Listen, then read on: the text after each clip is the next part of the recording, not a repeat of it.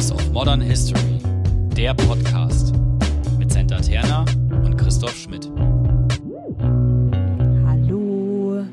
Hallo und herzlich willkommen zu einer neuen und weiteren Folge von House of Modern History und dieses Mal zu einer abschließenden Folge zur Comic-Tagung und Comic-Gesellschaft und dafür haben wir zwei wundervolle Gäste uns eingeladen, nämlich Christina und Lukas. Hallo. Hallo. Hallo, guten Abend. Wir stellen euch äh, wieder der Reihe nach vor. Ich fange mit dir an, Christina. Du bist derzeit am Institut für English and American Studies an der TU Braunschweig. Mhm hattest vorher Vertretungsprofessuren oder Lehrstuhlvertretungen, Gastprofessuren in Göttingen, Siegen, Osnabrück, Hamburg und Berlin. Hast davor, äh, warst Doktorandin in Hannover 2.3 bis 2.7. Deine Forschungsaufenthalte haben in USA Schwerpunkt, würde ich auf jeden Fall sagen. Ähm, Ohio, Washington DC, New York sind so Stationen. Du bist jetzt die erste Vorsitzende der Gesellschaft für Comicforschung, der Comfor und Herausgeberin der Buchreihe Comics Histories. Und ich habe mir zwei ähm, Werke von dir rausgepickt. Zum einen von 2019 Producing Mass Entertainment, The Serial Life of the Yellow Kid und auch für den Podcast passend War and Trauma Images in Vietnam War Representation von 2008. Passt das so an sich? Habe ich etwas Zentrales vergessen oder möchtest du einfach weiteres hinzufügen? Nein, ich denke, das sind ähm, die wichtigsten Stationen, in, was die akademische Laufbahn angeht und was die Publikation angeht, sind es genau die zwei Qualifikationsschriften, die du herausgepickt hast. Äh, War and Trauma Images war die äh, literaturwissenschaftlich ausgerichtete Dissertation und das zweite Werk, auf das ich wirklich noch mal stolzer bin, muss ich ganz ehrlich sagen. Ja, weil es für den Eisner Award nominiert war. Ja also passiert jetzt auch nicht jeden Tag und ähm, also Producing Mass Entertainment äh, zum Yellow Kid, äh, das Buch, ja, insofern das, das reicht, glaube ich auch. Äh, wirklich ziemlich, ziemlich cool. Womit wir oft einsteigen, weil wir mittlerweile herausgefunden haben, dass die Frage eine schöne Breite und auch so, so eine Auffächerung bietet, ist, wie bist du zu deinem Studium gekommen, beziehungsweise welche Alternativen hast du entweder damals oder jetzt in der Rückschau vielleicht gesehen? Ah, okay, zurückblickend wären vielleicht noch andere Alternativen möglich, aber zu dem Zeitpunkt ähm, tatsächlich gar nicht. Ähm, mhm.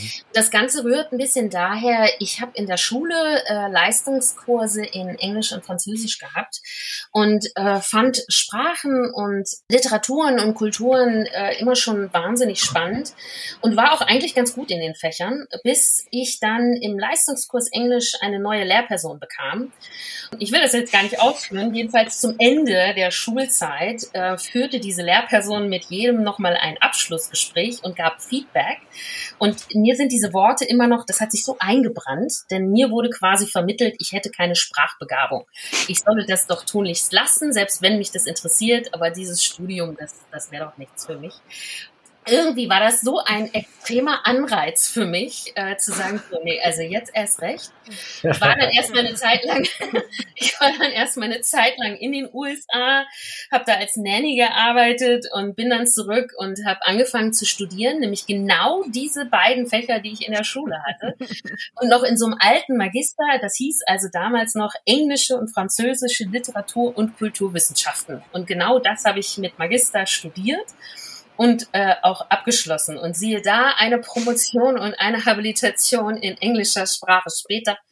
Ganz so schlecht war ich dann vielleicht doch nicht. Also vielleicht so als Kurzfassung zu diesem, äh, zu diesem Thema Studium. Ich finde das aber auch so Wahnsinn, weil ich glaube, viele Lehrpersonen unterschätzen das, was sie sagen und ja. machen das so unsinnig. Hm.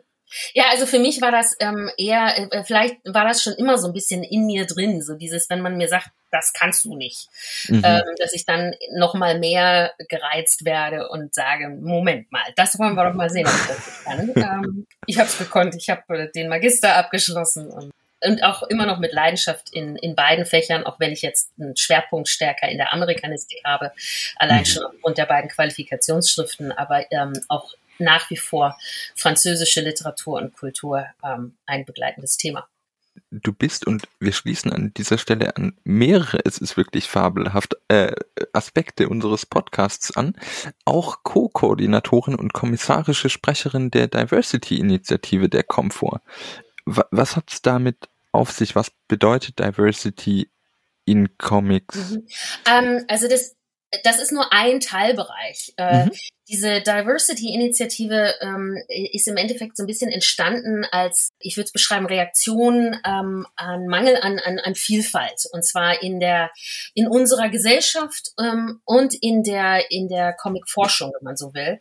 Äh, und vielleicht wenn, kann ich das kurz erklären, was es mit diesem Mangel auf sich hat, äh, wenn man sich zum Beispiel den Textkanon der Primär- und äh, Sekundärliteratur anschaut, die lange Zeit eben immer im Vordergrund stand. Und aufgrund dieser, dieser Dinge, die wir so beobachtet haben, ist dann so ein bisschen diese, äh, nicht nur ein bisschen, ist diese Diversity-Initiative äh, entstanden. Und es geht im Endeffekt darum, eine ja, eine, eine inklusivere äh, Kultur aufzubauen, eine inklusivere, äh, inklusivere Diskussionskultur aufzubauen, ähm, aber nicht nur das, sondern auch ganz, ganz klar gegen jegliche Form von, von Ausgrenzung zum Beispiel und Diskriminierung äh, zu arbeiten. Also den Abbau auch von Benachteiligung, wenn, so, wenn man so will. Und äh, da haben wir dann, ich, ich will nur so zwei Beispiele jetzt noch nennen, vielleicht kurz, ähm, denn auf der Website kann man ja äh, schon so einige unserer bisherigen Ergebnisse ganz gut gut nachlesen. Ähm, und eine Sache ist, dass wir im Zuge dieser ähm, Initiative Leitlinien zur Selbstverpflichtung veröffentlicht haben. Die kann man auch nachlesen auf der Website. Das ist so ein Aspekt. Äh, es ist aber nicht nur das, sondern es geht uns auch äh, um die äh, ganz konkrete Förderung und auch Sichtbarmachung äh, von Diversität. Und wir haben nämlich unter anderem auch ein jährliches Budget, aus dem wir mhm. dann unter, unter anderem zum Beispiel Workshops und Panels und Symposia und ähnliches äh, äh organisieren. Und einer dieser Workshops, äh, ich weiß das Datum nicht mehr genau, Lukas, da kannst du vielleicht nachhelfen. Ich meine, es war März, war ein Selbstsensibilisierungsworkshop. Äh, ähm, und das sind so Formate zum Beispiel, die wir auch mit diesem Budget ähm, äh, organisieren. Mhm. Ich finde das sehr, sehr äh, spannend, muss ich sagen. Mhm. Und ich finde es auch schön, dass man das in diesen Formen auch einfach tut und voranbringt und sehr, sehr wichtig. Ja. Dann noch eine vorerst quasi letzte Frage äh, an der Stelle. In, bei deinen Schwerpunkten mhm. werden, äh, werden auch die, die Punkte Inter- und Transmedialität aufgeführt. Mhm was ich so an sich sehr selten gelesen habe, weil ich vielleicht auch zu wenig an der Stelle in, in deinen Fächern quasi unterwegs bin, kannst du unseren HörerInnen und mir quasi alibimäßig unseren HörerInnen. Eine Kurzdefinition. ja, genau, ja. Falls ähm, es jemand nicht weiß, haha. Ja, nein, um Gottes Willen. Es ist ja auch, also ich meine, ähm, ähm man fragt verschiedene Personen und man bekommt unterschiedliche mhm. Antworten mhm. bzw. Definitionen auch zu diesen Begriffen. Also für mich ist äh, Intermedialität zum Beispiel ähm, stärker ähm, ein Aspekt, in der mediale oder unterschiedliche mediale Ausdrucksformen und Formate aufeinander Bezug nehmen. Mhm. Ähm, das ist, äh, so würde ich, glaube ich, kurz zusammenfassen. Intermedialität. Mein noch stärkerer Fokus ist tatsächlich in der, im Bereich der Transmedialität. Das heißt, ich schaue eher über ich nenne es mal kulturelle Phänomene und expansive Mechanismen. Ich darf das kurz erklären. Hier so Figuren wie Superman oder Batman, die aus, nennen wir es, ein Trägermedium kommen, aber in sehr schnell und einfach wiedererkennbarer Form auch in anderen Medien auftreten. Ähm, ob das jetzt in, also ne, nehmen wir einen Comic, äh, darüber hinaus äh, Fernseh, Film, Adaptionen, alle möglichen Konsumgüter etc. pp.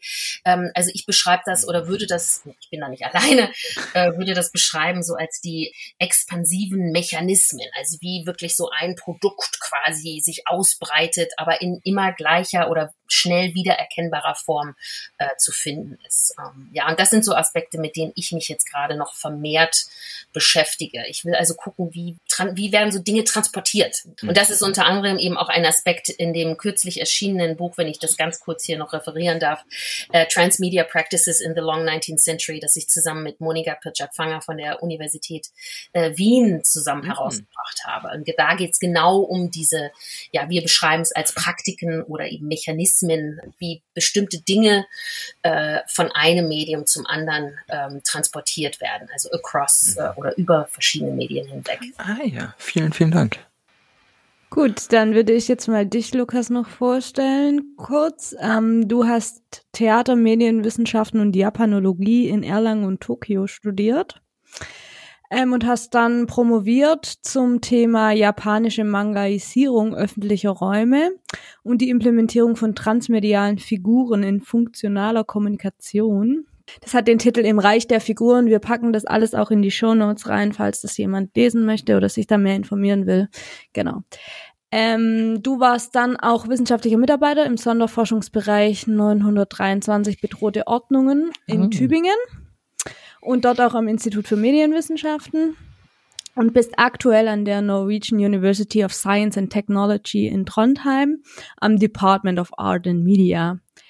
Genau, also wir sprechen gleich noch ein bisschen über Norwegen und die Unterschiede vielleicht zu Deutschland auch.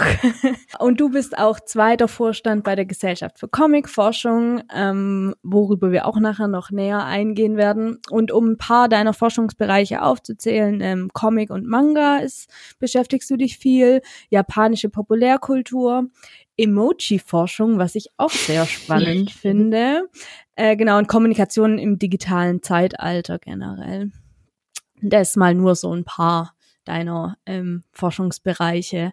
Genau, habe ich irgendwas vergessen? Möchtest du irgendwas hinzufügen? Das ist wunderbar. Es klingt, als wäre ich so fleißig, wenn man das alles so gerafft hat.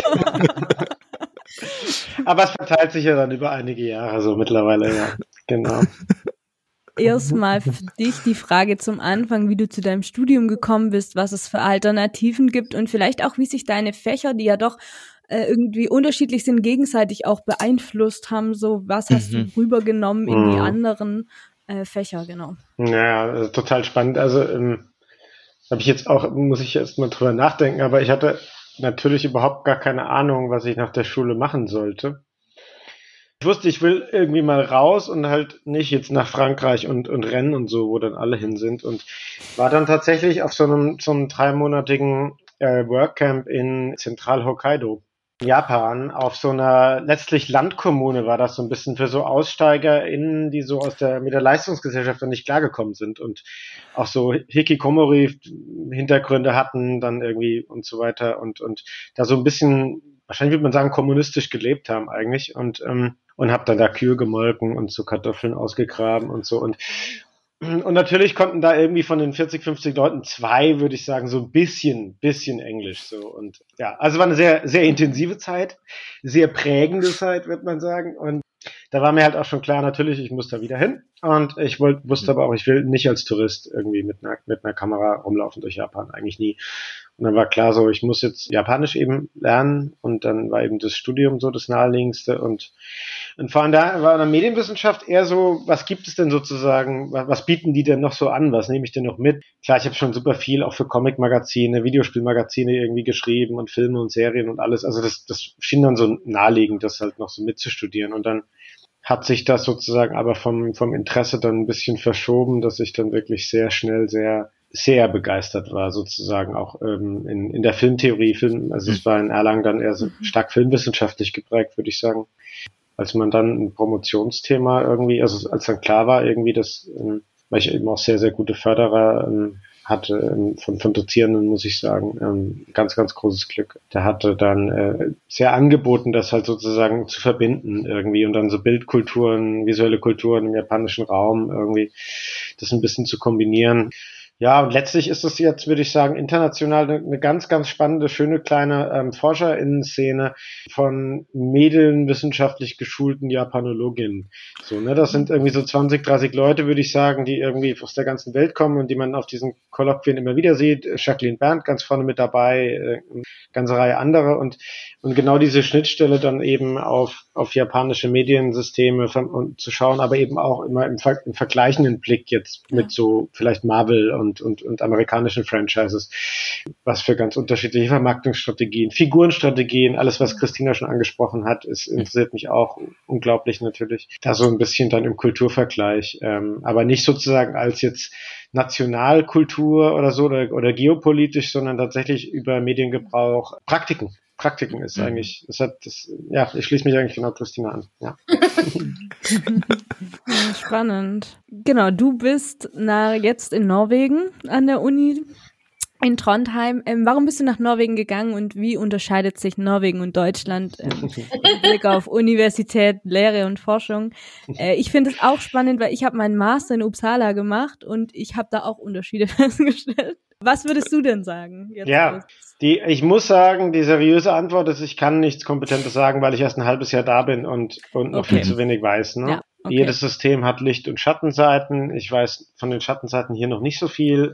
Warum bin ich hier? Naja, also es ist ja kein Geheimnis, wenn man ein bisschen die Diskussion verfolgt, äh, Hashtag ich bin Hanna und so weiter. Ich glaube, dass, ähm, dass es wirklich das deutsche System ähm, universitäre System wahrscheinlich so die allerschlimmsten Bedingungen weltweit wirklich für den Mittelbau bietet, einfach so. Mhm. Wenn ich schaue, ähm, so viele liebe Menschen, die mit mir promoviert haben, sind so viele einfach hochqualifiziert ganz gegangen worden und machen was komplett anderes oder sind halt alle irgendwie in Niederlanden oder in Skandinavien, wie halt auch ich so. Also von daher, ich, ich muss sagen, ich habe wirklich das große Glück gehabt, in, in Tübingen einen, einen ganz äh, einen liebenswerten Vorgesetzten zu haben und auch das Institut so, das ist nicht bei allen so. Ähm, und von daher ging es mir da immer sehr gut, aber es war eben auch klar, dass man, ähm, dass ich halt irgendwo sehr viel die Standorte wechseln muss und ich dachte dann halt, das wird halt Hamburg oder sowas, ne? Oder, oder mhm. irgendwie Bielefeld oder keine Ahnung. Aber dann wird es jetzt eben Norwegen und ja, also würde schon sagen, ich fühle mich sehr wohl. Ich fühle mich sehr wohl. Ähm, die Arbeit fühlt sich sehr ähm, wertgeschätzt an, ja. systemisch viel, viel mehr natürlich als in, in Deutschland, kann ich echt sagen. Also meine Stelle war auch erst auf vier Jahre befristet. Erstmal, also das war halt einfach noch Stelle und aber man hat dann schon gemerkt, dass sich alle sehr dafür verantwortlich fühlen, dass sich das ändert und nicht einfach sei doch dankbar, dass du was hast, so, sondern mhm. ähm, dass das eigentlich so diese fadenscheinigen Qualifizierungsvorwände da halt nicht so nicht so der Gang und Gäbe sind, so, sondern eigentlich sollte jeder, der irgendwie Daueraufgaben erfüllt, halt auch Dauerstellen haben. Und das mhm. hat jetzt auch geklappt innerhalb von einem halben Jahr. Und jetzt habe ich sozusagen die unbefristete Stelle hier. Ähm, hey, wenn man mal zwischenregieren darf. Ja, ja, ja, ich bin, ich bin wahnsinnig froh. Es fällt wahnsinnig viel ähm, von einem mhm. sozusagen. Man kann irgendwie viel langfristiger planen, ähm, mhm. viel mehr Energie wieder reinstecken und so. Und das wäre in Deutschland definitiv nicht so jetzt. Ich glaube, mein Homeoffice-Antrag hat länger gedauert bislang als ein halbes Jahr als deine Entfristung. Ja, naja, und auch sonst, also ich meine, die Hierarchien sind halt flacher, ne? Also man ist hier automatisch immer mit den Studierenden beim Vornamen, das finde ich angenehm. Es gibt solche Student, Student Reference Groups irgendwie für jedes Seminar, wo ich alles durchspreche, was man besser machen kann, permanent Feedback einhole. Es gibt halt nicht diese feudalen Lehrstuhlsysteme, sondern irgendwie so Arbeitsbereichsgruppen, die sich so selbst ein bisschen organisieren und die Verantwortung rotiert und so weiter. Das ist mhm. alles ähm, ist schon so ein bisschen 20 Jahre in die Zukunft. Auch, auch technisch, auch technologisch und, ja. und keine Faxe und so. Also es ist äh, ja. Soweit ganz gut. Soweit so gut, würde ich sagen. Ja, schön. Dafür gibt's kein Licht, dafür gibt's kein Licht im Winter. Stimmt. Eine Sache, die ich jetzt noch nicht erwähnt hatte bei deiner Vorstellung, aber jetzt gern ansprechen würde, ist, du bist Mitinitiator des Ginkgo Awards, der inklusive Deutsche Comic-Preis der Independence-Szene. Worum handelt es sich denn dabei? Was ist es? Also es freut mich sehr, dass du das erwähnst. Das ist ja ein ganz anderer Hut quasi, den ich aufhabe, der ja. nichts mit dem mit meiner akademischen Persona zu tun hat, aber der mir wahnsinnig wichtig ja. ist, auf den ich sehr stolz bin.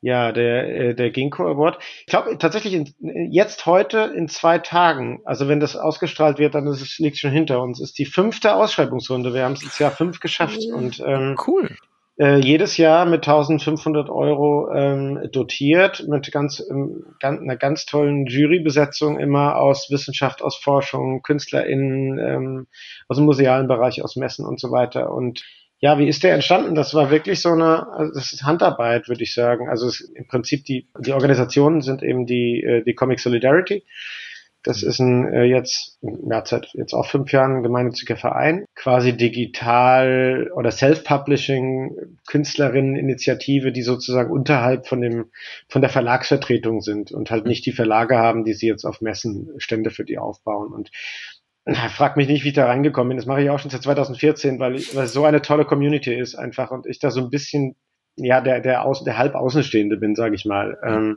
weil ich jetzt selber jetzt ja eigentlich nicht nicht wirklich ähm, primär irgendwie Comics mache oder so, außer mal irgendwie so ein Spaßprojekt. Genau, das heißt, ich unterstütze das halt einfach so. Ähm, meine meine Mitstreiterin da, Eve, Eve J vor allen Dingen als Schatzmeister und das feministische Comic-Netzwerk in Berlin ist das äh, so und ähm, aus verschiedenen ähm, Gelegenheiten, Anlässen, die, die jetzt heute nicht mehr wichtig sind, damals 2018, 19, aber äh, was halt einfach so war und erstmal sich auch ja nicht geändert hätte, war eben einfach, dass es sehr wenig Sichtbarkeit gab, sage ich mal, für die ganze Nachwuchsszene im Comic-Bereich.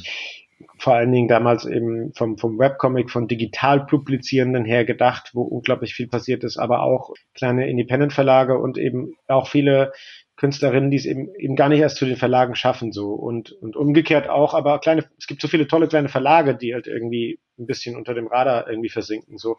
Und natürlich vor allen Dingen jetzt betrifft das Personen, ähm, also marginalisierte Personen, die, die ein bisschen, äh, sagen wir, Migrationshintergrund haben, äh, äh, queere Biografien haben und es zum Thema machen und so weiter.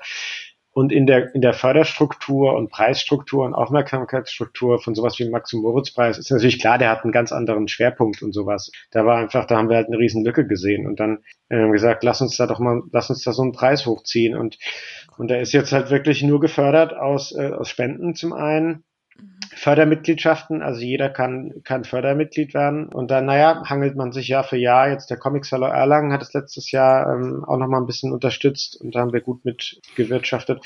Von daher ist jetzt noch auf einige Jahre gesichert und ich glaube, das, das steht mhm. auf guten Beinen und das, und das leistet wirklich einen, einen guten Beitrag da, ähm, im, gerade in diesem Zwischensegment irgendwie von noch nicht etabliert, nicht richtig mhm. professionell und so weiter, da, da auch Lücken zu schließen, so. Ich finde das auch total wertvoll, weil eben jetzt auch im Gespräch kommt heraus, dass Förderung oft erst greift, wenn Sichtbarkeit schon anfängt. Genau. Und diese Lücken sind in ganz vielen Bereichen, ob im Hochschulsystem oder in solchen mhm. Varianten, wir packen natürlich auch gerne die, die Hinweise für solche Fördermitgliedschaften in die Show Notes. Ja. Sehr, sehr gern. Übrigens, äh, dazu noch, könnte man auch noch dazu erwähnen wollen, vielleicht jetzt von der Comfort wieder den Martin Schüver Preis für herausragende Comicforschung, den wir auch vor, mhm. vor fünf Jahren, der jetzt auch in die fünfte Runde geht, gerade in der Ausschreibung, der halt genau sozusagen publizierte Artikel von WissenschaftlerInnen, die noch keine feste Stelle haben. Mhm. Die, exakt die halt fördert mit, mit 1000 Euro zusammen mit der AG Comicforschung der Gesellschaft für Medienwissenschaft um eben da auch zu zeigen, was da eben alles passiert. Weil wer eben schon eine Professur hat, kriegt dann vielleicht auch Auszeichnungen, aber braucht es halt vielleicht auch, auch nicht mehr in dem Maße so, weil das Problem ist halt, das alles dahin zu kommen. Und, und dafür ist der Martin Schiffer Preis, glaube ich, auch was, wo ich äh, zusammen mit den ganzen Mitbeteiligten, die dafür gekämpft haben, auch sehr stolz drauf bin, dass, mhm. dass es den jetzt schon fünf Jahre gibt. Ja. Stichwort hierbei ist, glaube ich, Matthäus beziehungsweise Mathilda-Effekt, der da kam, das quasi Erfolg oder Auszeichnungen, weitere Auszeichnungen nach sich ziehen ja. und Mathilda drückt dann aus, dass das Ganze noch einen Gender Bias hat. Wir haben jetzt ganz viel und aber immer so an, auf dem Deckblatt quasi des, der mhm. Comicforschung drüber gesprochen. Frage dann wieder an dich, Christina. Was ist denn die Gesellschaft für Comicforschung und wer kann denn bei euch Mitglied werden, wenn man jetzt sagt, wow, okay, ich habe jetzt die ganzen Folgen hier gehört und das sind großartige Sachen. Wie, wie läuft das bei euch ab? Ich fange mal mit der, mit der zweiten Hälfte der Frage an. Gern. Äh, also äh, die äh, Comfort, die Gesellschaft für Comicforschung, ist ähm, prinzipiell offen für alle. Und zwar offen für alle, die sich wissenschaftlich mit dem Comic-Medium auseinandersetzen. Also das ist, da gibt's keine Altersbeschränkung oder sonst was. Jeder kann Mitglied werden. Der Jahresbetrag für eine Mitgliedschaft äh, liegt bei 25 Euro. Ähm, weitere Infos dazu auf der Website. Ich schilder das jetzt nicht alles en, en mhm. Detail, aber sie ist prinzipiell offen für alle. Wir laden also herzlich auch Studierende, die sich bereits in ihrer Masterarbeit mit ähm, Comic zum Beispiel auseinandersetzen, gerne dazu ein, Mitglied zu werden, Promotionsprojekte sowieso und Habilitationsprojekte. Also alle, die sich wissenschaftlich mit dem Comic-Medium befassen können, Mitglied, äh, Mitglied werden. Und das ist ein recht formloser Antrag. Vielleicht zwei Stichworte zur Comfort selbst, also die Gesellschaft für Comicforschung. Zurückblickend, also die ist ursprünglich äh, 2005 2005 ähm, äh, mhm. entstanden oder konstituierte sich 2005. Da war ich noch nicht mit dabei. Das war in Koblenz. Ich bin ein paar Jahre später dazugestoßen, 2009, wurde dann Mitglied und wir haben quasi nächstes Jahr dann ein Jubiläum. Warum? Weil nämlich 2014 sich diese ursprüngliche Gesellschaft neu gegründet hat und zwar als eingetragener Verein. Äh, und das Ganze passierte 2014. Äh, insofern feiern wir also quasi nächstes Jahr unser zehnjähriges äh, Jubiläum. Ähm, da freuen wir uns auch schon sehr drauf. Und jetzt der andere Aspekt, der vielleicht noch viel wichtigere, also was, was, was tut diese Gesellschaft oder was tut dieser Verein? Wozu ist dieser Verein eigentlich vor allem da. Das ist zusammengefasst vor allem die Förderung und Vernetzung von, von, von Wissenschaft und Forschung. Ähm, und zwar in den Bereichen ähm, des, des Comics oder was den, das Medium äh, Comics betrifft. Es, es geht um Vernetzung, das ist das eine. Wir haben dazu dann zum Beispiel auch einen internen Verteiler, E-Mail-Verteiler, ähm, äh, aber nicht nur der wird dazu genutzt, sondern generell Vernetzung ist ein wichtiger Aspekt. Unterstützung aller Interessierten, äh, die mit äh, dem Medium Comics äh, äh arbeiten. Also das sind so die, das ist so der mhm. Kern. Förderung, Vernetzung, Unterstützung äh, mit Fokus auf Comics.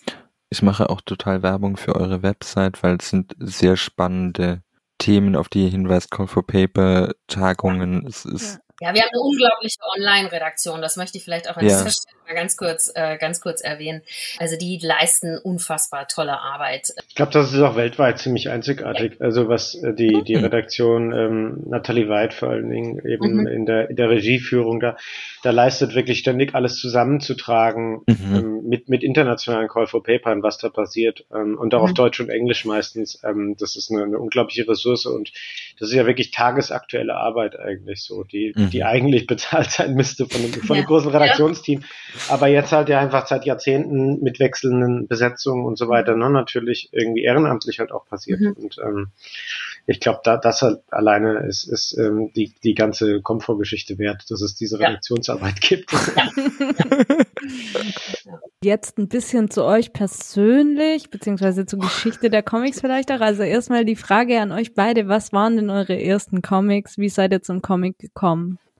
Ich, äh, ich, ich, ich weiß gar nicht, ich habe alles durchdekliniert, glaube ich. ich äh, laut meinen Eltern habe ich auf jeden Fall vor der Grundschule mit Comics lesen gelernt. Das waren dann noch so die franco-belgischen Sachen, lustige Taschenbücher und dann später Karl Barks und Don Rosa und sowas. Aber, aber ich hatte wirklich alle Phasen. Ich hatte die, die Superhelden ähm, Marvel DC Phase, dann irgendwie Manga ging's weiter. Ähm, die Klassiker und dann in die ganzen deutschen kleinen Rotopol Verlag und Webcomics mhm. äh, Geschichten rein. Ähm, von daher, ich glaube jetzt für mich am meisten privat, wenn man das überhaupt sagen kann, es ja dann mhm. doch irgendwie immer Sachen ist, die man wieder auswerten kann für irgendwelche ja. Verwertungsgedanken, lese ich wirklich am meisten so diese amerikanischen Semi-Independent Verlage wie Image oder Dark Horse oder sowas. Das sind für mich einfach quasi die, die besseren, die besseren HBO oder Netflix Serien so einfach, wo mhm. unglaublich viel tolle Konzepte dauernd rausgefeuert werden und, und das sind ja auch meistens die Vorlagen jetzt. Also irgendwie jede, jede zweite Serie basiert irgendwie auf irgendeiner erfolgreichen mhm. Comicserie. Mhm. Teilweise bei Black Hammer waren die Rechte schon vorher verkauft, irgendwie bevor das Comic überhaupt auf den Markt kommt. So, das, das ist für mich, das ist ja ein riesiger, wie so eine Petrischale auch der ganzen, der ganzen Populärkultur und der Vermarktungsketten mhm. geworden mhm. irgendwie ist auch aus so einer transmedialen Perspektive wieder sehr spannend, wie Comics dann der Medienökologie liegen. Aber mhm. Ja, also ich, ich lese auch wirklich wahnsinnig viel Comics, muss ich sagen. Also ähm, ja, also ganz so ganz so breit bin ich nicht aufgestellt, was Comics angeht, aber ich ähm, habe angefangen tatsächlich meinem Bruder früher die äh, lustigen Taschenbücher zu klauen oder zu borgen. Ja. Ich habe sehr viel Donald Duck gelesen, später dann auch Tintin. Ähm, und dann ehrlich gesagt aber in der Schule auch äh, zum ersten Mal so richtig äh, konfrontiert mit Comics als Unterrichtsgegenstand. Und zwar im Französisch-LK haben wir Asterix gelesen. Und das war also auch so die erste, wenn man so will, ja, wissenschaftliche Auseinandersetzung oder semi-wissenschaftliche Auseinandersetzung in der Schule. Und dann passierte erstmal eine Zeit lang nichts und im Studium bin ich dann wiederum, ähm, also nichts im Sinne von wissenschaftlich hm. auseinandersetzen, aber dann im Studium haben wir Maus zum Beispiel ähm, von Art Spiegelmann äh, durchgenommen. Äh, das war so ein Kerntext. Und ich selber ähm, habe mich halt jetzt vor allem in den letzten Jahren mit den alten Comics, also zur Jahrhundertwende 19. bis 20. Jahrhundert, und zwar mit den amerikanischen oder die, die in der amerikanischen Massenpresse entstanden sind. Das sind so die, die ich jetzt so wissenschaftlich stärker ähm, untersucht habe und mit denen ich mich auch immer noch leidenschaftlich gerne beschäftige also ich, ich finde es auch schwierig, das tatsächlich so ganz privat zu sehen, weil ich doch immer auch lese mit einem Auge, kann ich das zum Beispiel in der Lehre vielleicht mal auch einsetzen. Mhm. Ähm, und da lese ich jetzt gerade äh, so ein bisschen quer durch äh, unterschiedlichste, äh, unterschiedlichste. Zum einen Adaptionen. Also habe ich bereits schon ähm, sehr gerne mehrmals gelesen. Die Adaption Kindred von John Jennings und Damien Duffy, denn ich habe unter anderem auch ein Seminar im Sommersemester zu Graphic Narratives und ich überlege, diesen Text da zum Beispiel auch mal wieder mit einzubauen. Also ich, ich lese gerade so durch verschiedenste, also auch von den Genres durch verschiedenste Texte hindurch. Die Superhelden habe ich tatsächlich irgendwie komplett ausgelassen, äh, sowohl privat als auch äh, beruflich, wobei ich sie, ähm, wenn ich sie unterrichte, dann zumeist tatsächlich mal so den ersten Superman, um einfach mhm. den Studierenden einen Einblick zu verschaffen ähm, und dann die große Enttäuschung bei den meisten, meisten Studierenden zu sehen, weil doch irgendwie gar kein richtiger Plot in diesem ersten Superman vorhanden ist. ja, also ansonsten beschäftige ich mich tatsächlich weniger, muss ich sagen, mit dem Superhelden, ähm, mhm. Superhelden-Genre. Es sind dann eher andere Geschichten, gerade so die Adaptionen literarischer Texte. Ich habe jetzt ähm, vor kurzem erst sehr, sehr gerne gelesen die äh, Retelling von Snow White, äh, produziert von ähm, Neil Gaiman und ähm, oh Gott, jetzt komme ich nicht auf ihren Namen. Oh Gott ähm, Snow Apple Glass, oder jetzt habe ich wahrscheinlich auch den Titel noch irgendwie falsch gesagt, äh, Jemine, äh, es tut mir so leid an alle ZuhörerInnen. Ähm, jedenfalls, das fand ich einen ganz, ganz faszinierenden Text. Wiedererzählung ähm, der, des klassischen Märchens Snow White. Und das sind so Texte, mit denen ich mich jetzt in, vor kurzem erst so beschäftigt Corinne Duran, ah. genau. Ich, ah, ich, hab, ich folge auf Twitter, aber ja. Ja, danke, danke, danke. äh, ein, eine große Entschuldigung. Oh Gott. Was fasziniert euch denn so an diesem Medium-Comic, dass ihr es auch zu eurem Beruf gemacht habt, sozusagen? Das kann ich relativ äh, kurz tatsächlich beantworten. Ich finde einfach diese, äh, diese Spielarten, die dieses Medium anbietet, so unglaublich faszinierend. Also wieder allein schon durch Strichführung, durch, durch diese verschiedenen ähm, Modi der Repräsentationen, äh, gear äh, Präsentationen gearbeitet werden kann. Ähm, und das sind halt auch manchmal wirklich nur so kleine Linien und, und, und oder Farbgebungen, Punkte, wie auch immer.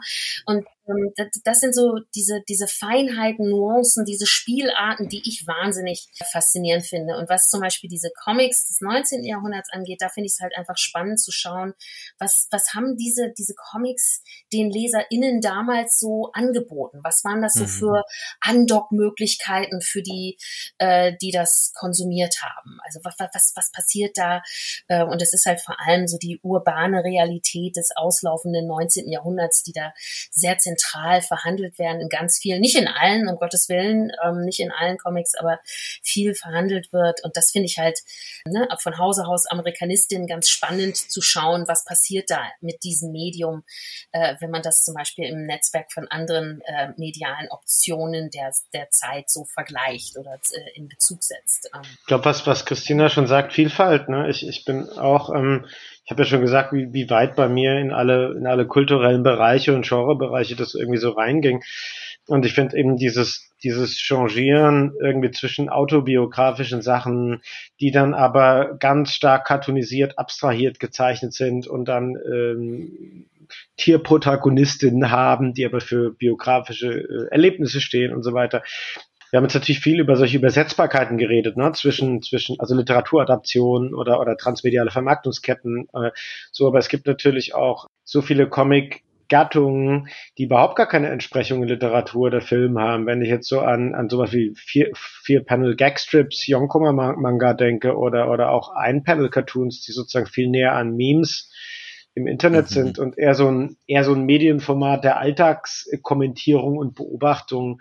Ja, dass wir ja alle über unsere Timelines laufen haben, über Twitter und Facebook und so weiter und und auch von mit so einer niedrigen Einstiegsschwelle von Einzelpersonen, aber dann halt an Millionen Publikum im, im Webcomic-Bereich. Das finde ich unglaublich faszinierend, ähm, auf Twitter halt auch gerade und so weiter. Ähm, also ich glaube, das ist halt so eine, eine, eine inklusives und, und, und weich, weitreichendes visuelles Medium, wenn man im Vergleich halt schaut, wie viele tausende Namen wir im Abspann von so einem Film haben. Ne? Mhm. Und, und die meisten Comics werden halt einfach für ganz geringe Kosten von Einzelpersonen ähm, angefertigt und, und gerade im Webcomic-Bereich haben Millionen Publikum mhm. weiterhin. Ähm, da würde ich sagen, da bin ich halt erstmal dann auch Medienwissenschaftler wieder und, und habe halt das Gefühl, das ist so für mich weiterhin einfach der, der spannendste, faszinierendste Medienbereich, den es überhaupt gibt. Allein wenn man dann irgendwie guckt, dass man einerseits so klassische filmtheoretische Sachen natürlich alle irgendwie da mhm. anwenden kann, weil es so viele Comics gibt, die natürlich auch so real, so funktionieren irgendwie und die Bildsprache und Schuss, Gegenschuss und sowas übernommen haben, aber eben auch solche Bereiche, die eben ganz weit weg sind von, von irgendwie ähm, auch, auch so einem realistisch-fantastischen Erzählen oder sowas. Ähm, gerade in, im Bereich von so kurzen Funny Strips oder sowas. Mhm. Ähm, viele Serien spielen halt und changieren halt auch gerade damit einfach. Also ähm, total, das bleibt für mich einfach immer wieder eine totale Freude, irgendwie beim Aufschlagen von Seiten, mich auch überraschen zu lassen, was für ein was für eine äh, Realitätsdichte ich da überhaupt zu erwarten habe. Ja. Okay. Was mir gerade auffällt, äh, Senta, korrigiere mich, wir haben jetzt recht oder einige Folgen zum Thema Comic aufgenommen und ich weiß gar nicht, ob du Comics liest oder gelesen hast. Machen wir das Ganze mal dynamischer. Das muss ja nicht hier. Was sind denn eure Lieblingscomics? äh, ich habe früher tatsächlich Comics gefunden und zwar lagen bei meiner Oma mhm. früher mhm. ähm, so Tim und Struppi, Asterix mhm. rum und ähm, Lucky Luke. Und das habe ich früher tatsächlich gelesen und es gab so eine Phase, da habe ich mich, also da habe ich wirklich viel davon auch gelesen und dann hat es tatsächlich immer mehr abgenommen. Und ich fange mit so Superhelden nicht so viel an, muss ich tatsächlich zugeben. Und deshalb fiel das Ganze bei mir sowieso irgendwie raus. Damit habe ich mich nie beschäftigt, also auch die Filme oder so eigentlich nicht geguckt. Ähm, genau, und deshalb immer weniger. Aber jetzt, nachdem wir jetzt so viele, so viele Folgen aufgenommen haben, möchte ich eigentlich endlich wieder einen Comic lesen. Ich bin gerade dabei, so ein bisschen äh, rum zu googeln und gucken, was es so gibt und so, genau. Und du, Chris? Ähm, ja, im Endeffekt sind, glaube ich, die Einstiegswerke oft die gleichen, also auch lustiges Taschenbuch. Mein Papa hat, glaube ich, die gefühlt zumindest ganze Reihe gehabt. Meine Mama ist der größte Peanuts-Fan aller Zeiten, glaube ich. Mhm. Und Hager der Schreckliche, äh, Calvin und Hobbes finde ich großartig und ziemlich knuffig. Und blieb auch lange dabei hängen, ohne das jetzt irgendwie defizitär zu begreifen. Aber ich muss auch sagen, wenn wir mit jetzt stellvertretend mit euch beiden sprechen über die, die letzten Folgen, man bekommt, ich schreibe fleißig mit, wir packen das in die Shownotes. Ja. Medimops muss ja wirklich liefern, schätze ich, und mal schauen, wann ich das einlöse oder überhaupt lese. Aber man bekommt so, so tolle Anreize und auch, was diese Gattung leisten kann, macht, macht einfach unglaublichen Spaß und dadurch komme ich aber auch wieder nochmal auf, auf diese ganzen Donald Duck Varianten, die ich jetzt auch für, für die Tagung hatte. Es ist nicht so, oder das möchte ich eigentlich damit sagen, nicht so ein komisches Fortschrittsnarrativ, dass man sich wegentwickelt von Donald Duck, sondern das ist immer noch was, was man auch irgendwie komplex lesen kann und einfach, es kommen Sachen dazu, würde ich sagen. Ja. Jetzt, wenn wir auch immer in den Folgen so drüber gesprochen haben, finde ich es echt schade, dass ich gar nichts dazu, selbst wenn ich es wählen hätte wollen, im Studium hatte. also ich hatte in, in Uppsala gab es einen Popular Culture Kurs, da haben wir aber auch nichts zu Comics gemacht. Das war aber das, was am ehesten irgendwie so noch Populärkultur irgendwie angeschnitten hat. In Deutschland hatte ich dazu eigentlich gar nichts. Ja, es ist auch spannend, wenn man halt so, ich sag mal, zu, zufällig äh, ähm, ausgewürfelte, jetzt zumindest halt Medienwissenschaftsstudierende hat und dann äh, dann fragt, wer ist denn jetzt, wer identifiziert sich denn als Comicleserin? Ähm, und das sind natürlich dann schon nicht so viele, aber es sind immer natürlich mhm. welche dabei, die ganz, ganz viel Manga zum Beispiel lesen ja. und dann auch selber zeichnen und da richtig, richtig Expertise haben. Aber auch bei denen, die eigentlich sich gar nicht dazu zählen, die haben dann natürlich dann doch die Sachen, äh, also jetzt in Deutschland halt die ganzen franco-belgischen Sachen mhm. gelesen. Ja. Oder jetzt in der Gegenwart lesen noch ganz viele Webcomic-Serien. Aber, aber das läuft halt sozusagen nicht mit, ich bin jetzt Comicleser oder so. Ne? Ja. Ach was. Ja. Ich hatte, glaube ich, einen Seminarteil, der so oft kommt beim Kolonialismus. Äh, Tim und Struppi mhm. ist immer die, dieser ja. Band, ja. der da kommt. Das ist notwendig, aber auch schade, dass es dabei stehen bleibt. Aber auch mir ist klar, mit seit einiger Zeit, dass Lehre immer defizitär sich anfühlt als mhm. lehrende Person. Aber ich meine, wenn man mal äh, das positiv jetzt auch sehen will, ist, ich finde es ja toll, äh, dass vor allem, ich würde mal sagen, und widersprich mir da vielleicht, Lukas, aber vor allem in den letzten 10 bis 15 Jahren sich unglaublich viel akademisch getan hat im Bereich der Lehre.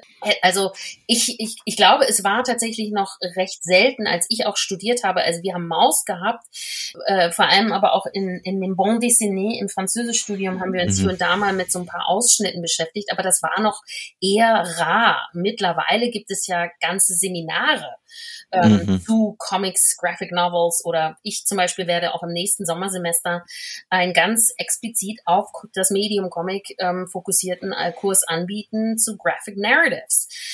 Da gehen wir so ein bisschen äh, mhm. historisch natürlich dann auch mal ran, was ist eigentlich so entstanden und wollen uns das so ein bisschen anschauen und vergleichen auch so die Entstehungsgeschichten zum Beispiel von Comics in England und den Comics in den USA, um mal, weil es geht um Amerikanistik, Anglistik in diesem Fall. Also da ist unser Schwerpunkt dann. Aber das war halt irgendwie vor, weiß ich nicht, 10, 15 Jahren noch nicht unbedingt gang und gäbe, dass da so viel unterrichtet wurde. Das wird halt immer stärker jetzt ähm, gesehen. Ähm, auch zum Beispiel im Bereich der Didaktik, den Einsatz von Comics in der Schule ähm, in den mhm. unterschiedlichsten, äh, äh, in den unterschiedlichsten äh, Lern LernerInnen-Stufen. Äh, ähm, da ist auch ein Gaymans Coraline zum Beispiel mittlerweile schon fast Standard, wenn man so will. Und wie gesagt, das sind so Entwicklungen, die finde ich ganz toll zu sehen, dass das eben in den letzten 10, 15 Jahren so passiert ist. Ja, und gerade in den letzten, ich sag mal, drei, vier Jahren nochmal, ne, mhm. ist so diese, diese Metabeobachtung des Feldes als Feld, also wie viele Handbücher ja ähm, Routledge Handbook of Comic Studies jetzt halt irgendwie rausgekommen ist und Keywords für Comic Studies, wo man so sieht, jetzt das, das Feld nimmt sich selbst als Feld wahr und konsolidiert sich auch so ein bisschen mhm.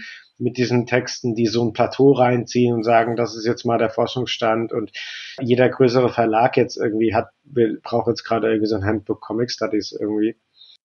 Ja, und immer mehr Verlage bringen ja jetzt auch tatsächlich ähm, Reihen raus. Ne? Also auch das genau. ist eine Entwicklung, die ich ähm, sehr schön finde, äh, zu beobachten ja. finde. Wir hatten das auch im, im Gespräch mit Judita und Markus.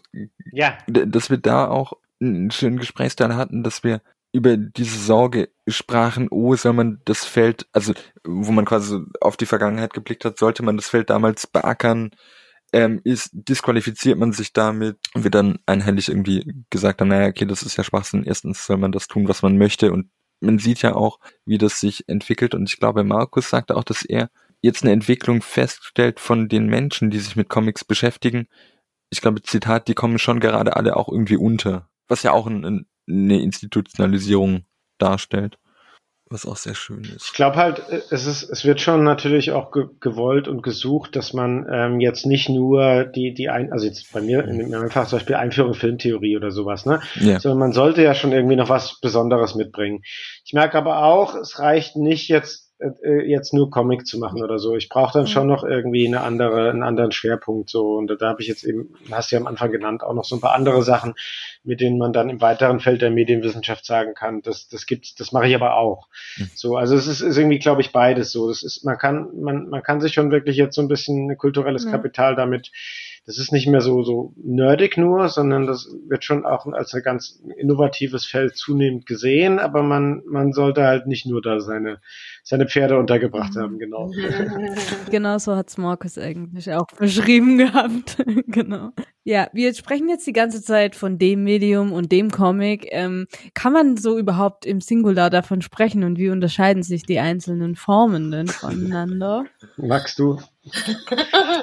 okay, äh, sehr komplexe Frage. Ähm, man kann sowohl im Singular als auch im Plural von Comic, äh, Comic sprechen. Ich selber mhm. rede eben von Comic als Medium, der das wiederum in sehr vielen unterschiedlichen mhm. Formen und Formaten äh, erscheint und erschienen ist. ist. Wenn man sich zum Beispiel die Sachen aus dem 19. Jahrhundert anguckt, und gerade diese großformatigen Zeitungscomics, die gibt es in der Form also ganz und gar nicht, nicht, das stimmt nicht, aber nicht mehr so viel, wie es die halt äh, eine Zeit lang gab. Ähm, dann hat, haben sich die Zeitschriften, also die Comic Books äh, entwickelt und das ist auch eine, äh, eine bestimmte Erscheinungsform oder ein anderes Trägermedium.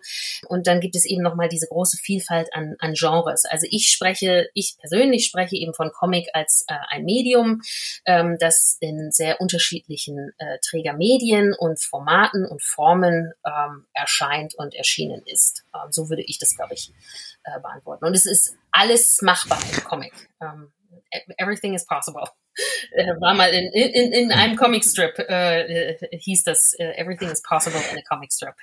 Bezieht das direkt die, die Nachfrage dann auch die Graphic Novel mit ein? Unterscheidet ihr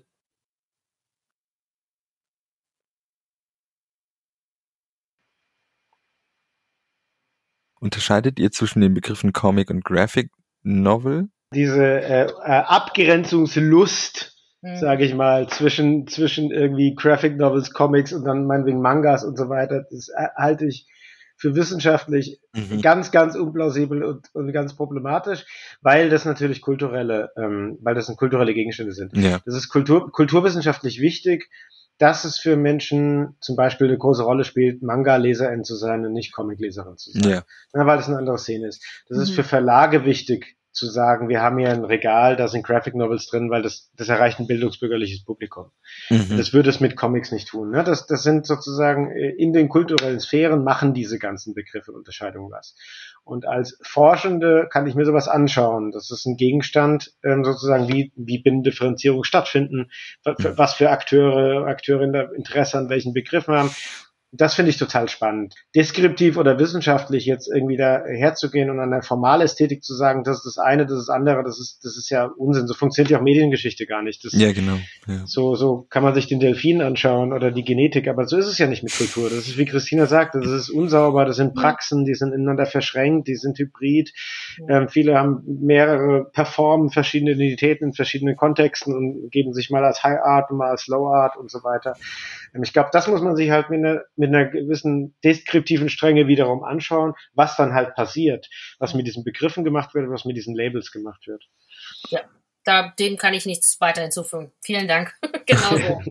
Ich war kurz bei High Art, weil du von Delfin gesprochen hast und habe seitdem so eine kleine Verzögerung im Kopf, weil ich dachte, okay, was macht der Fisch jetzt hier? ähm, so viel dazu. Ja, der hat halt DNA, weißt Also das ist ja, das ist, wenn du diese naturwissenschaftlichen Metaphern halt überträgst, so ist es halt nicht. Ne? Genau. genau, ja. Jetzt klang das auch schon öfter an Comics im 19. Jahrhundert, was also, wo ich die ganze Zeit dachte, das ist was, wo ich noch weniger als bei allen anderen Bereichen, glaube ich, Ahnung habe und vielleicht doch schon auch wissenschaftlich Fan des 19. Jahrhunderts bin. Christina, was sind Comics im 19. Jahrhundert? Wer, wer liest, also nicht, wer liest die schon, sondern wer, wer, wer liest die so? Was mhm. ist die Leserschaft? Also ich, ich würde jetzt ganz gerne noch mal einen Vortrag halten. Wir haben Zeit. Und gerne auch noch ein paar Bilder zeigen. Ähm, nein, also äh, kurz äh, gefasst, also ich beschäftige, also 19. Jahrhundert, ich sollte da präziser sein, ich beschäftige mich eben vor allem mit den äh, Comics, ähm, die in der US-amerikanischen Massenpresse erschienen sind. Also ich mhm. rede jetzt nicht generell über Comics 19. Jahrhundert, was zum Beispiel in Frankreich passiert ist oder in Deutschland passiert ist, sondern mein Fokus liegt da ganz klar auf der US-amerikanischen äh, Massenpresse, wo die Comics dort dann tatsächlich in den Zeitungen erschienen ist. Und das ist ja, oder entstanden sind und sich zu einem Massenmedium entwickelt haben. Und das ist ja in England zum Beispiel ein bisschen anders, da sind es ja vorrangig die Zeitschriften. Aber ich, wie gesagt, mhm. fokussiere stärker auf die ähm, Zeitungen. Und da auch nochmal präziser vielleicht formuliert, ähm, wir reden hier über die, die Massenpresse hm. im Sinne von ähm, Joseph Pulitzers äh, sogenannter World. Das war eine der, der, führenden Zeitungen.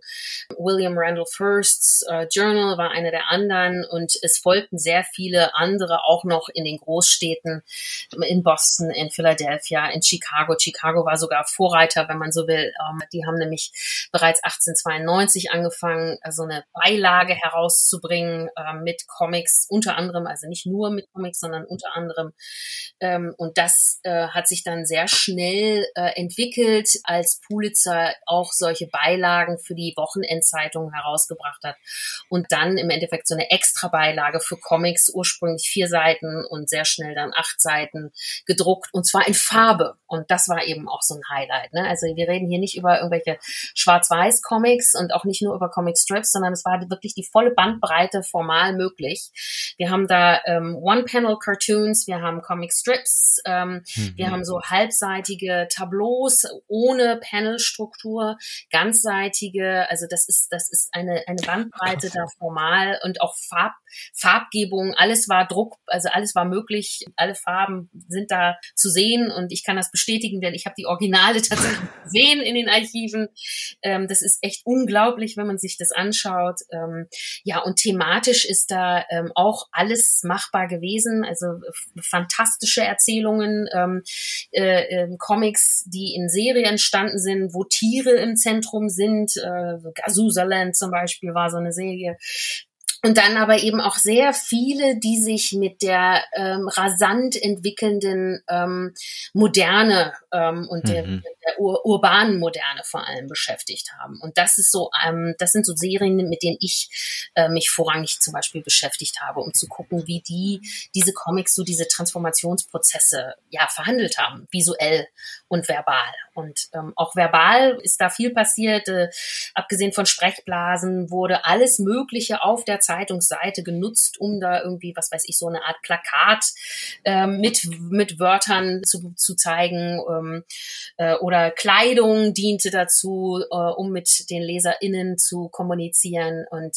es war vorrangig adressiert an die Arbeiterklasse, aber mhm. es gibt ausreichend Beweise, dass ähm, auch die Mittelschicht, äh, auch spätere Zeitungen, die eher der Mittelschicht zugeordnet würden, wie zum Beispiel der Herald, auch die haben angefangen, Comics zu drucken. Ähm, also das ist eine, ein ganz diffuses Adressatentum. Also das ist die Kurzfassung. Ich könnte jetzt noch äh, sehr viel mehr und sehr viel ausführlicher äh, über Zeitungscomics des 19. Jahrhunderts sprechen, aber das ist, dient, glaube ich, so als Einblick. Äh, bei uns findest du offene Türen auf.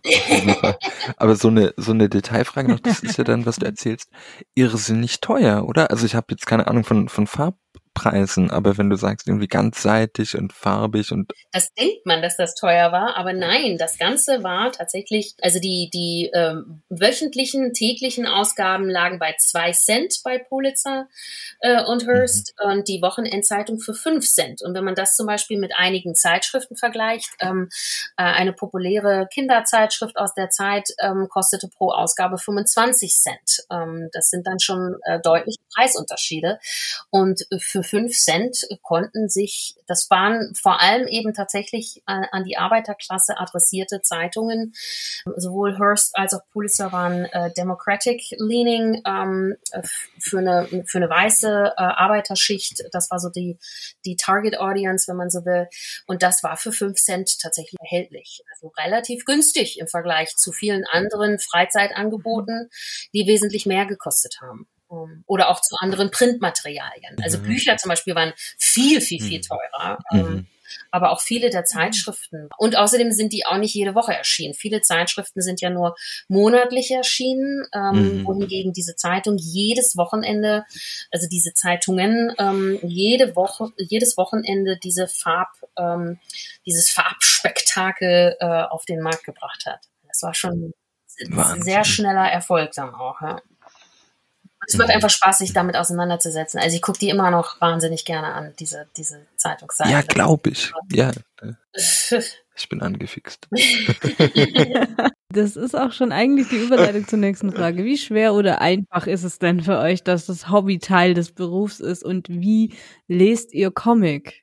Also könnt ihr Comic einfach in Anführungszeichen einfach so lesen als Freizeitbeschäftigung oder geht es gar nicht mehr? Jein ist meine Antwort. Also bei den, ich muss gestehen, bei den alten äh, ist es für mich mittlerweile schwierig. Also ich lese die schon auch zum Vergnügen, aber es ist dann gleich immer doch noch mit die, die Perspektive dabei, ah, oh, das ist ja, das ist sehr interessant. Da kann man auch mal irgendwie einen Artikel oder so draus machen. Ja.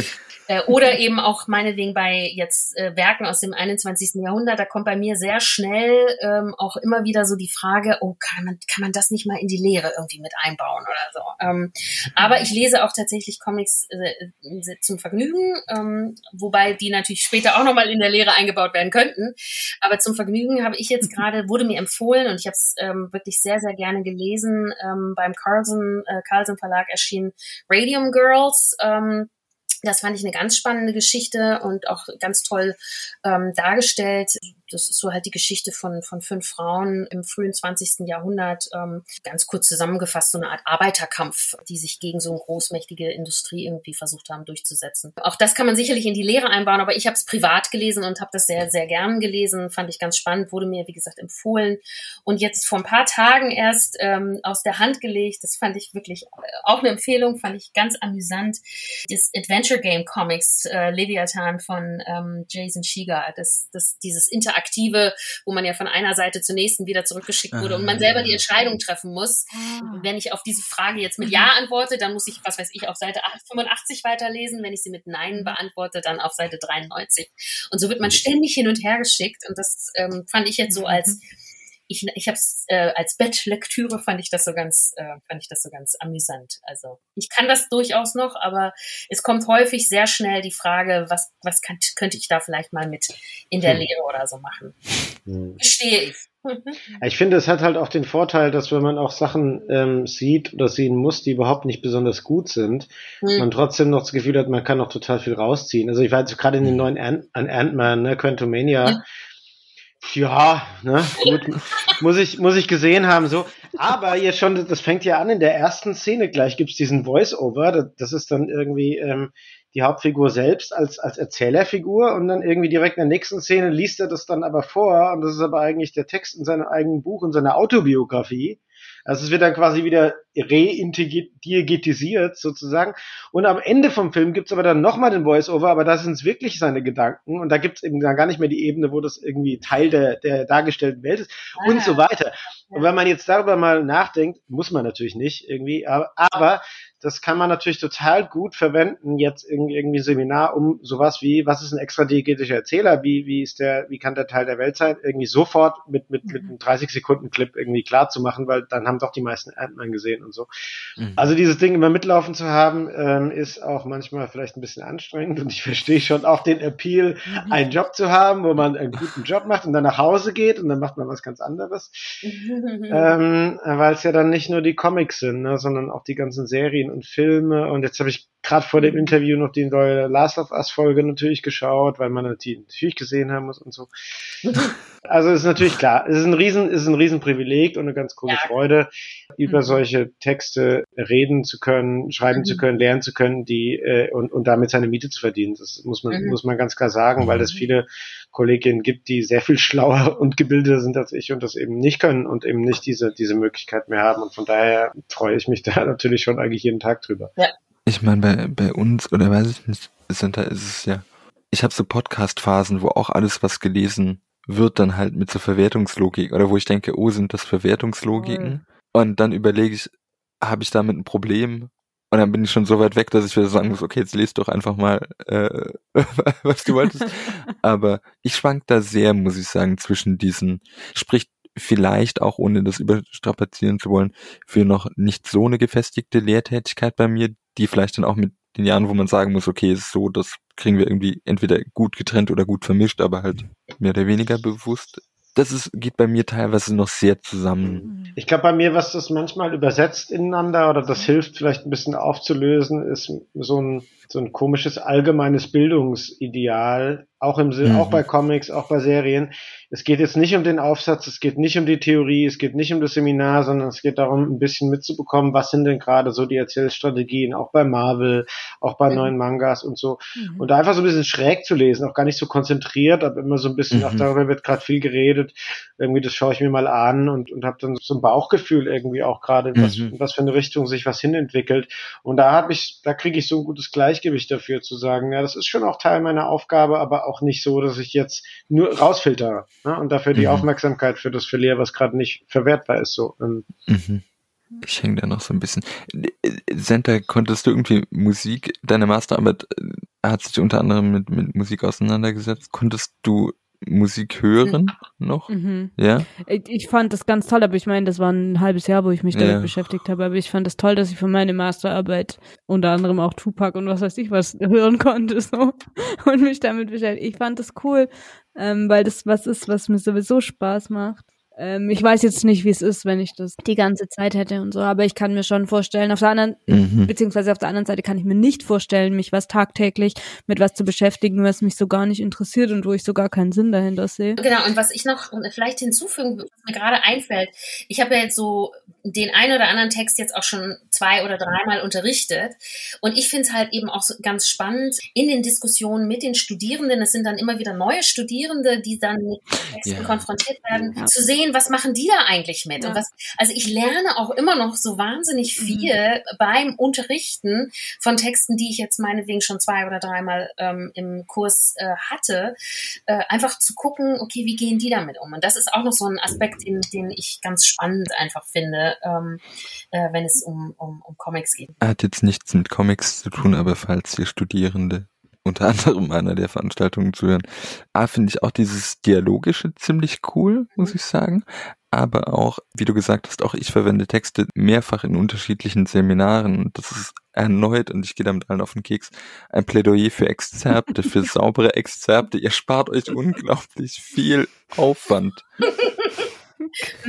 Ja, ich habe das viel zu spät gemacht. Und ich, also ich kann da nur, nur dazu raten.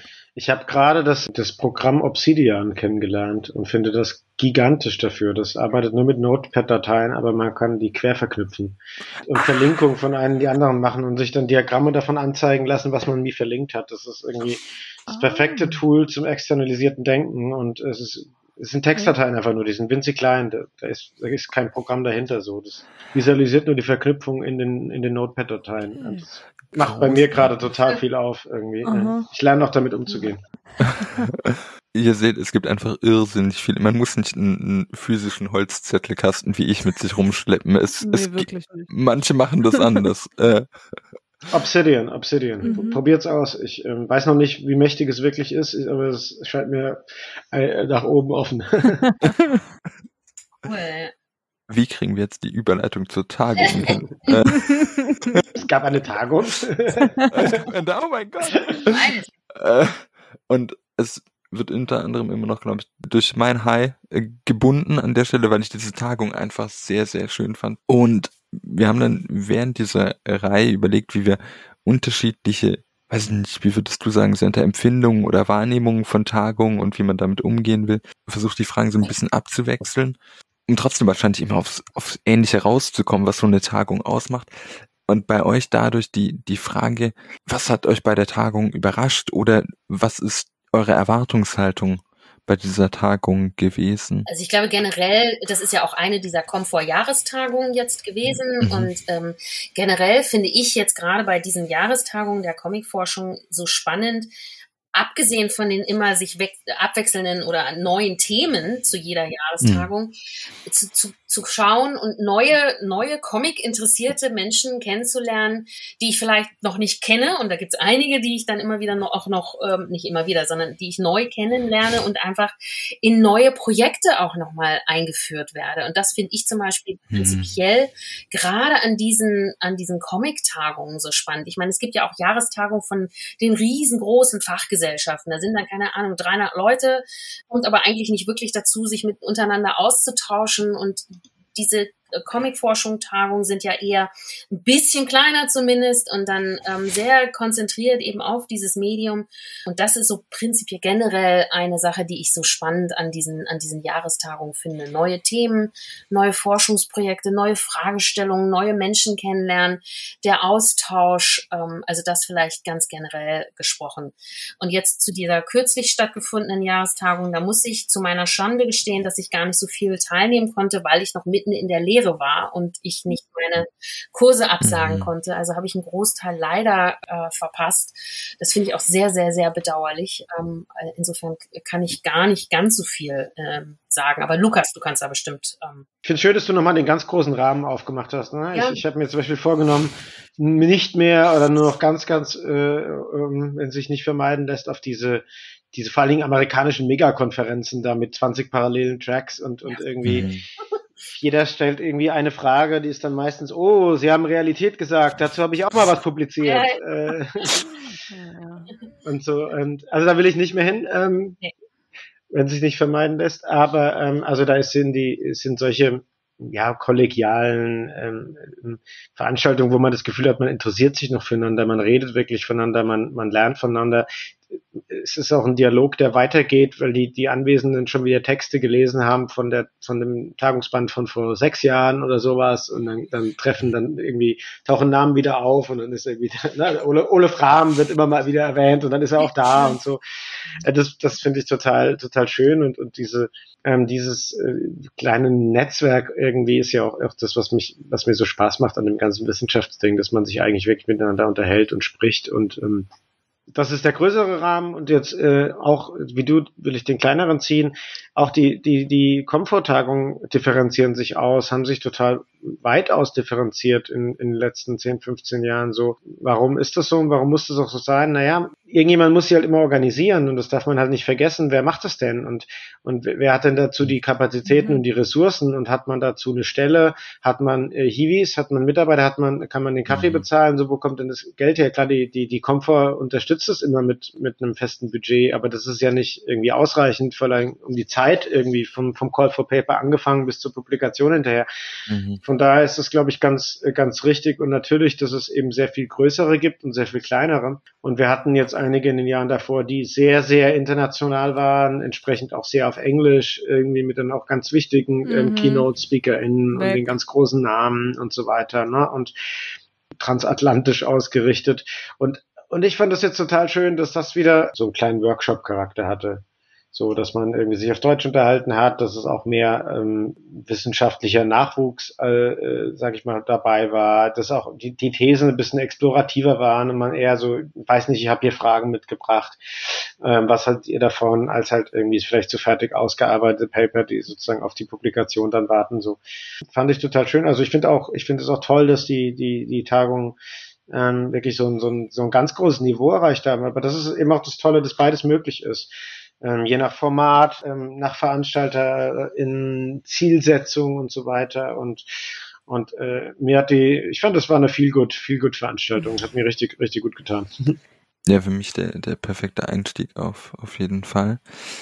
Wie geht's denn bei euch jetzt so im Vereinssinne gesprochen äh, weiter? Also ihr habt schon angesprochen und eure Website ist ja sehr aktuell, äh, was es für Veranstaltungen gibt, aber gibt's irgendwie so Fragen der Positionierung, jetzt auch mit den verschiedenen Initiativgruppen, mhm. wo ihr denkt, dass ihr euch vielleicht hin entwickeln möchtet oder wie, wie ist gerade so die, die Stimmung, Konsolidierung? Mhm. Ja, sehr schön, dass du das ansprichst. Ähm, äh, ich, ich fange einfach mal an. Sehr, sehr schön, dass du das ansprichst, weil genau das wird nämlich um, um unser Thema der nächsten Komfort sein. Also so eine Art Rückblick und ähm, Reflexion der eigenen, dieser Fachgesellschaft oder dieser Gesellschaft und ähm, der Fragen, die jetzt im Rahmen dieser Komfort im Laufe der letzten zehn Jahre zum Beispiel behandelt wurden. Also so eine Art Rückblick. Was, was war bis jetzt Comicforschung? Was ist Comicforschung und was wird Comicforschung in Zukunft sein? Das ist im Endeffekt tatsächlich genau der Themenschwerpunkt unserer, unserer nächsten Jahrestagung. Auch so ein bisschen schon mal als Ausblick, wenn man so will, auf das äh, Jubiläum im nächsten Jahr, also ne, dass wir uns selber mal als mhm. Verein irgendwie zusammensetzen. Ähm, und es ist auch dann eher ein, ein, kleineres Format tatsächlich, dass wir als Mitglieder uns mal äh, austauschen. Was war slash ist slash wird Comicforschung für uns, für uns als als Gesellschaft, mhm. als also auch nicht repräsentativ, ne? Auf keinen Fall für Comic Studies international, aber auch noch nicht mal in, in Deutschland, weil es eben die äh, Comicforschung ja nicht gibt als, als Disziplin, sondern eben nur als Feld. Und da kommt man halt von der Literaturwissenschaft, von der Soziologie, von der Kunstwissenschaft, von der Narratologie, von der Medienwissenschaft, von der Gender Studies, von der von äh, Postcolonial Studies und so weiter. Das heißt, man, man kann halt immer nur die Perspektive sein, die sich in dieser Schnittstelle der beteiligten Personen und ihrer Forschungsbiografien, würde ich mal sagen, ergeben. Und, und das ist eben das, wo wir jetzt dieses, dieses zehnjährige Vereinsjubiläum, wie gesagt, Institution gibt es schon länger, da kommt dann nochmal ein 20-jähriges Jahr hinterher, so, wenn man, wenn man das so will, aber ja. Jetzt haben wir gesagt, machen wir das mal und ähm, vor allen Dingen eben auch zum einen an, an jetzt sage ich, jüngere Mitglieder, die jetzt gerade am Promovieren sind und, und sagen, was fehlt euch denn gerade oder was findet ihr denn gerade nicht? äh, bearbeitet und behandelt in den ganzen Büchern, die irgendwie alle immer zitieren, so.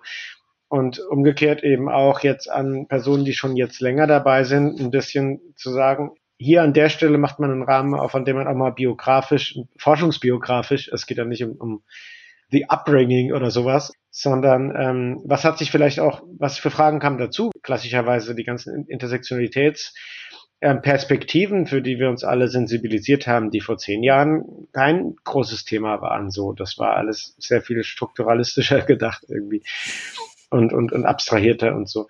Und das glaube ich wird total spannend, das so ein bisschen zusammenzubringen. Und da wird es dann aber auf jeden Fall auch was geben, was äh, was man nachlesen kann, wenn man nicht vor Ort dabei sein kann. Da hab, den Hut habe ich mir schon aufgesetzt, zu sagen, da, da äh, äh, oder der Vorstand, also Vanessa Osser und Christina und ich, wir werden es zu dritt organisieren. Wir sind jetzt sozusagen das Veranstaltungs- Team für diese Runde und es soll auch eine, Open Access Publikation dann werden. Ja, und ein zweiter Aspekt übrigens, wenn es mit der mit der Frage, wo, wie geht's jetzt bei der Comfort äh, äh, weiter, also abgesehen von dieser Organisation und ich freue mich schon wirklich wahnsinnig auf diese Tagung. Ich glaube, das wird ganz spannend. Ist es ja auch, das hattest du glaube ich vorhin angesprochen, Lukas, jetzt ähm, die Auslobung ähm, Martin Schüver Preises. Der Preis wird ja dann auch noch verliehen zum Ende des Jahres hin. Ähm, also auch das ist noch ein anderer sehr schöner großer ähm, Aspekt. Es bleibt spannend. Ähm, abgesehen von eurem Engagement bei der Comfort, ähm, woran arbeitet ihr denn zurzeit? Woran forscht ihr? Ähm, was interessiert euch? Also arbeiten unter anderem an Bewerbung. ähm, ah, ja. Aber mhm. was, was, die, was die Forschung angeht, ich habe da immer noch ein, wenn man so will, zweites Büchlein zu diesem Yellow Kit, ähm, denn im Zuge mhm. des äh, der ersten Publikation, das ist ja nun ähm, entstanden aus meiner äh, Qualifikationsschrift der Habilitation und die war äh, dann doch etwas umfangreicher von den Seiten her und kein Verlag publiziert diese sehr langen, langen, mhm. langen ähm, Schriften. Insofern musste ich sehr, sehr, sehr, sehr, sehr viel daraus kürzen. Ähm, und das liegt hier immer noch auf dem Rechner und das würde ich auch gerne jetzt endlich mal zum Abschluss bringen. Ich komme nicht so häufig dazu, wie ich es gerne möchte. Das ist das eine. Und das zweite ist tatsächlich ganz am Anfang, ähm, als du mich vorgestellt hattest, hattest du ja die Reihe Comics Histories ähm, erwähnt. Mhm. Und da sind wir jetzt äh, dabei, in den letzten Zügen dieses Manuskript zusammenzustellen. Also es fehlen noch ein paar ähm, Frontmatter und Backmatter-Sachen und die Einleitung muss noch mal ein bisschen gefeilt werden, aber wir hoffen, dass jetzt dann die erste Publikation tatsächlich mal ähm, auf den Weg äh, gebracht wird. Das ist auch eine, in, also international, englischsprachig wird das publiziert. Open Access im Moment leider für uns noch nicht finanzierbar, aber wir hoffen da in Zukunft das eventuell mal zu ändern. Ähm, aber das ist so eine der Sachen, an, oder die zwei Sachen, in denen ich jetzt äh, vorrangig sitze. Und tatsächlich auch ähm, ganz andere Forschungsprojekte, äh, die nur so am Rande vielleicht was mit dem Medium Comic zu tun haben. Da geht es eher um serialisierte und illustrierte Kindergeschichten aus dem 19. Jahrhundert. Das ist so ein Bereich, mit dem ich mich ähm, vermehrt jetzt beschäftige und dann wiederum nach wie vor in der Moderne, das frühe 20. Jahrhundert, die noch kaum erforschten sogenannten Newspaper Serials, ähm, die von internationalen KünstlerInnen äh, für unterschiedliche Zeitungen produziert wurden. Also mehr kann ich an dieser Stelle erstmal vielleicht noch gar nicht sagen, weil da müsste man jetzt so ein bisschen Bildmaterial hier auch in den Raum bringen. Und natürlich immer weiter noch die Comics. Hm. Das ist noch nicht ausgeforscht. Darf ich auch zwei Sachen sagen?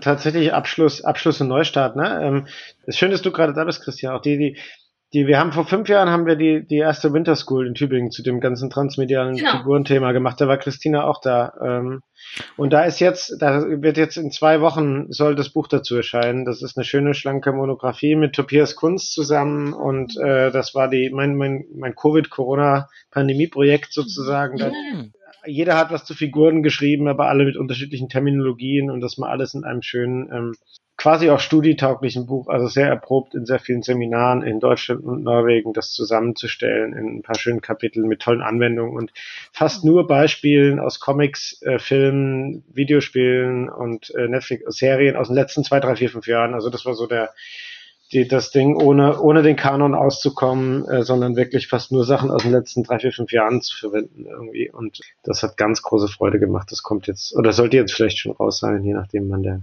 wenn der ausgestrahlt wird. Und naja, ansonsten, wo die Reise hingeht, jetzt gerade in Medienwissenschaften, ne, ist natürlich das ganze AI-Thema, also generative mhm. Plattformen und so weiter. Zu, zu dem ganzen BART und ChatGPT mag ich weniger was sagen, aber die, ähm, was die, was die Frage ja angeworfen hat, war jetzt mit, mit den ganzen Bildgeneratoren, DALI und mit Journey, mhm. Stable Diffusion. Ähm, das fängt ja gerade erst an anzurollen. Jetzt die großen industriellen Akteure, Microsoft und Google, die bringen sich ja alle erst in Stellung und ähm, ja. wir haben da mhm. gerade in, in Tübingen eine, äh, einen Workshop dazu gemacht mit einer riesigen internationalen Zoom-Beteiligung, ähm, weil das gerade weil das gerade boomt. Also, keine Ahnung, 250, 250 Leute hatten sich jetzt angemeldet, irgendwie völlig viral gegangen. Und man hat so ein bisschen das Gefühl, da ist ein neues Medium gerade aufgetaucht und wir sind so in der Frühphase des, des Kinos, als es noch in den, in den, für die Jahrmärkte quasi gegaukelt ja. ist. Und, und die Kino, die, es gibt sozusagen jetzt noch nicht die, die Institutionen, so die, die Kinos, sondern es gibt halt so Vaudeville und sowas. Und, und so ist ja dieses Wild-West-Situation auch mit den, mit den Rechten und mit allem irgendwie, mit, mit Dali und, und wem gehört mhm. da, wer ist der Urheber und wie ist es mit den ganzen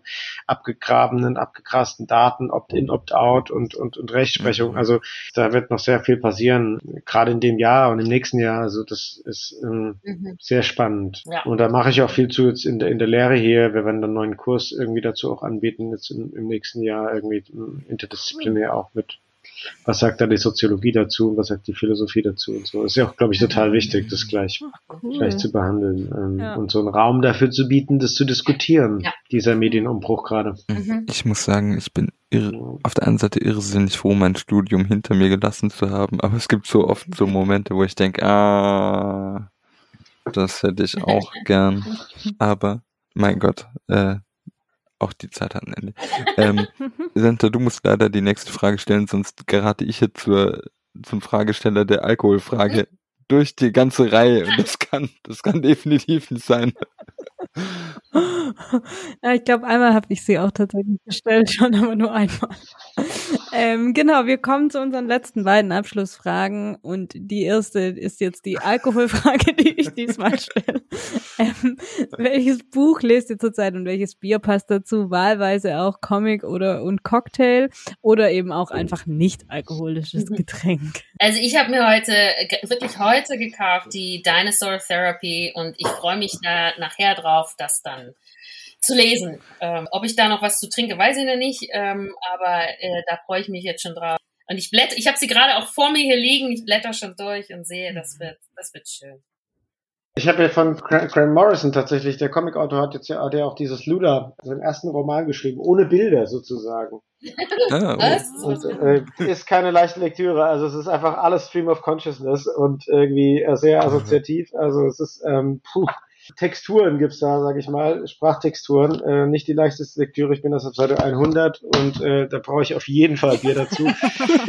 äh, Indian Pale Ale trinkt man hier, das ist IPA, ist, das ist ein Norwegen, das Ding. Ah. Ähm, genau, sehr, sehr bitter, sehr, ähm, sehr teuer. Ähm, aber das ist ja äh, keine Klagen. Nee, geht gut zusammen. No. Dann jetzt von mir die wirkliche Abschlussfrage ohne Alkohol an euch jeweils. Äh, was war 1917? oh Gott, 1917. Ich kann da, ich meine, ich, ich spreche jetzt mal nicht historisch und auch nicht geopolitisch, sondern eher was Comics angeht. War das nicht das Jahr, in dem in dem Will Eisner geboren ist, 1917 oder war es 18? Ich meine, irgendwie so in der Zeit ist sein. Das musst du wissen, du, da, da bin ich. also ich habe das mal irgendwann nachgeguckt, ähm, aber es ist, es ist irgendwie so in dem Dreh. Oder eine andere Antwort auf die Frage wäre, weil ich es erst wirklich tatsächlich vor ein paar Tagen ähm, gesehen habe, Charlie Chaplins Film The Immigrant. Ich habe ähm, diverse Filme aus der Zeit im Moment, auch aufgrund eines anderen Seminars, das ich in, im nächsten Semester unter unterrichten werde und überlege, ob man nicht auch mal Silent Films ähm, mit mhm. reinnimmt. Weiß ich noch nicht, die Entscheidung ist noch nicht getroffen und das, den Film habe ich nun gerade erst gesehen und da weiß ich es definitiv, äh, weil ich es erst vor, vor einer Woche oder vor zwei nachgeguckt habe. Das war tatsächlich die Uraufführung 1917. Also. Ich bin ja kein, kein Historiker, ich, ich schummel. Ich habe, was war 1917 und ich sage, das war, äh, das war ein Film von 2019 von Sam Mendes. Der hat eine ganz lange, der hat eine ganz lange Plan Sequenz, da gibt es keinen Schnitt oder er tut zumindest so. Das ist die bessere Antwort. 1917 war vor vier Jahren. Hm. ah, sehr gut. Ja, vielen Dank für das wunderbare Gespräch. Ja, vielen Dank, dass wir äh, dabei sein durften. Große Freude, große Freude.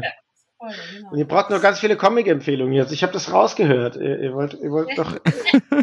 immer her, immer her. Ich habe meine, meine 20 Lieblingscomics mitgeschleppt im Rucksack hier nach Norwegen. Ich kann die euch alle hier in die, in die Kamera halten. Genau. Aber das, das, ja, genau. Also, ich, ich, ich sage jetzt, ich habe hier von Kevin Huisinger habe ich hier The River at Night Ganges, ganz großartig philosophisch. Neu Masipulami, die Bestie von Sidru und Frank P., äh, das Remake quasi jetzt in, in der historischen, also das ist großartig. Ich werfe auf jeden Fall ein von äh, hier, Superhelden, denkt man, Tom King, Mitch Garrett, Strange Adventures vom letzten Jahr.